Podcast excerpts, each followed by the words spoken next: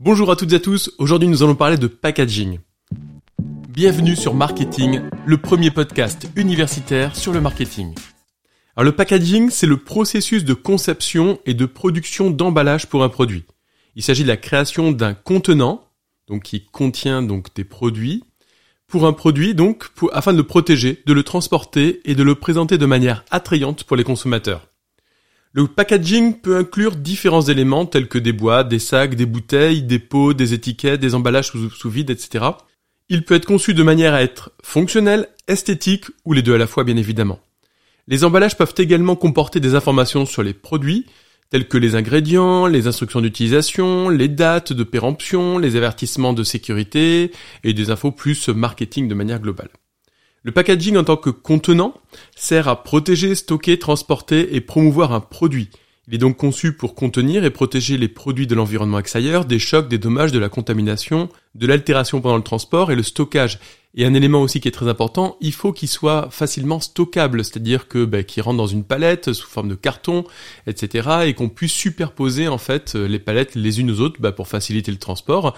Et également un point aussi à noter, il faut qu'il soit intégrable dans le supermarché ou l'hypermarché ou n'importe quel magasin dans lequel il va être présenté, c'est-à-dire qu'il soit adaptable pour pouvoir rentrer entre les deux étagères en termes de hauteur, de largeur, etc.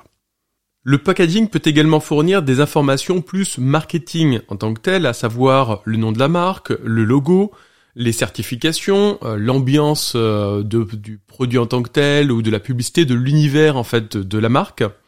Et dans cette optique, il peut être utilisé donc comme un outil de marketing pour attirer l'attention des clients, différencier ce produit par rapport aux concurrents sur le marché, et enfin renforcer l'image de marque pour améliorer les ventes évidemment.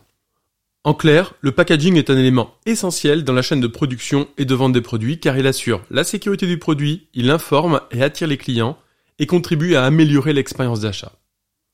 Voici quelques tendances en matière de packaging. Tout d'abord, l'éco-conception.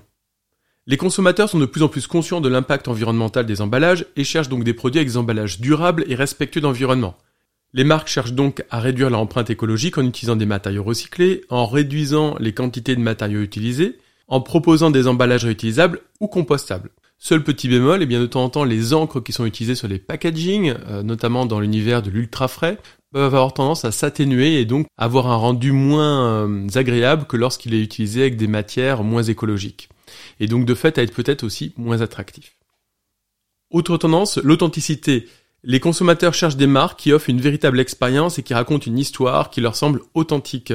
Les marques utilisent donc des emballages qui reflètent leur identité de marque, leur histoire, avec euh, notamment la possibilité d'avoir des QR codes qui permettent d'accéder à des vidéos, qui permettent de voir le lieu de production, qui permet d'accéder à la traçabilité aussi du produit par euh, la blockchain, etc. Bref, que le packaging reflète l'authenticité du produit.